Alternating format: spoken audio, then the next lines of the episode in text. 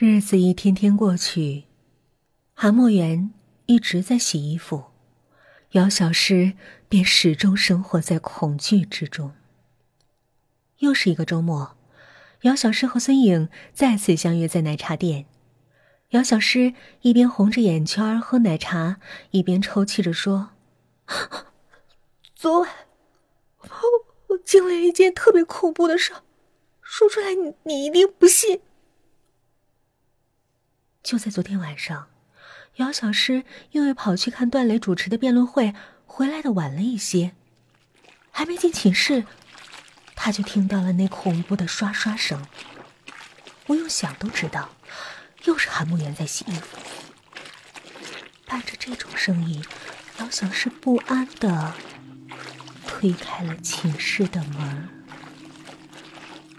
然而。寝室里一片漆黑，什么也看不到，只有那刷刷的声音越来越清晰。姚小诗有些诧异，她悄悄的开了灯，伴随着白光闪现，整个寝室顿时被照亮。在这个瞬间。姚小诗看到韩墨园面前的盆子里突然跳出一件水灵灵的黑色的衣服，那衣服像是有了生命一样，直挺挺的立在了姚小诗的面前。姚小诗尖叫起来，而那犹如鬼魅的衣服就在这尖叫声中消失了。昨晚，昨晚就是这么恐怖。姚小诗回忆起这一段的时候，心还在剧烈的跳动着。孙颖听了这些话之后，若有所思，他犹豫着说：“其实，你这个故事和我室友所讲的有相似之处，还是关于 A 和 B 的故事，只是故事还有后续的部分。” B 死了之后，并不是没有人怀疑 A，尤其 A 那种每晚拼命洗衣服的反常举动，更让人觉得他可疑。然而，由于 B 的尸体一直没有被找到，所以再多的猜测，也只能是猜测。没有人能把 A 怎么样。于是，这个被爱情折磨的近乎疯狂的女孩，每天晚上都在不停的洗衣服。某天晚上，当 A 把手搓得渗出血迹的时候，他突然在盆子里看到了一张人脸，那是 B 的脸，是 B 临死之前因为痛苦而扭曲的脸。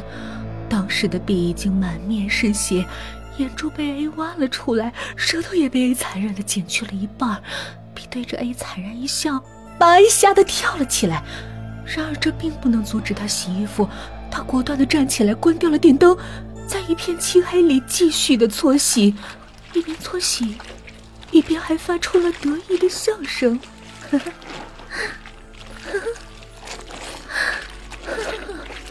可就在这个时候，脸盆里的水却自动翻滚了起来。A 在盆子底下摸到了一个近乎人类皮肤的滑溜溜的东西，紧接着。盘子里的衣服猛地跳了起来，像有生命一样，直挺挺的立在了 A 的面前。这就是我室友讲过的故事。孙颖拍了拍姚小诗的肩膀：“你是不是害怕了？”此时此刻，姚小诗何止是害怕呀，她简直吓得魂儿都要飞了。她哭着拉住了孙颖的手：“孙孙颖姐。”只有你最了解我。为了能跟段磊接近，我不能换寝室，可是我也不能和他继续共处啊。其实也有个办法。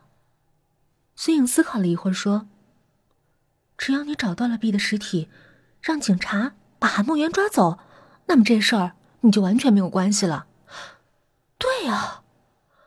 姚小诗狠狠的拍了拍脑门只要韩梦圆不在寝室里洗衣服了，我就什么都不用怕了，说做就做。姚小诗马上回到寝室里寻找韩梦圆杀人的证据。然而，说起来容易，做起来难。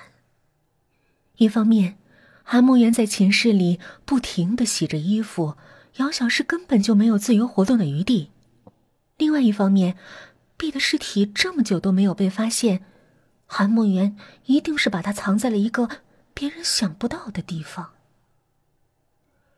姚小诗在寝室里转了一圈又一圈终于引起了韩墨元的怀疑。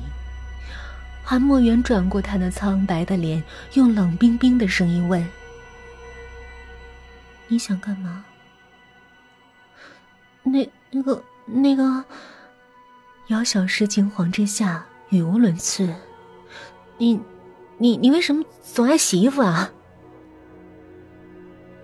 因为我想洗掉一些东西。韩墨言生硬的回答。紧张之中的姚小诗居然脱口而出：“你，你是要洗掉血腥味吧？”说完这话，姚小诗后悔的真想抽自己几个嘴巴，然而已经来不及了。韩墨元猛地站起来，眼里射出了凶光，他一步步的靠近。你怎么知道？我从来没有告诉过你。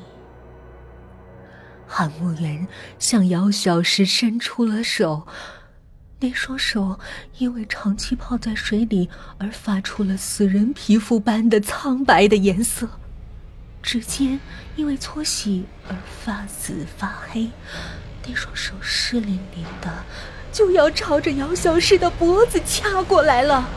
你这个杀人犯！姚小诗尖叫了一声，夺门而逃。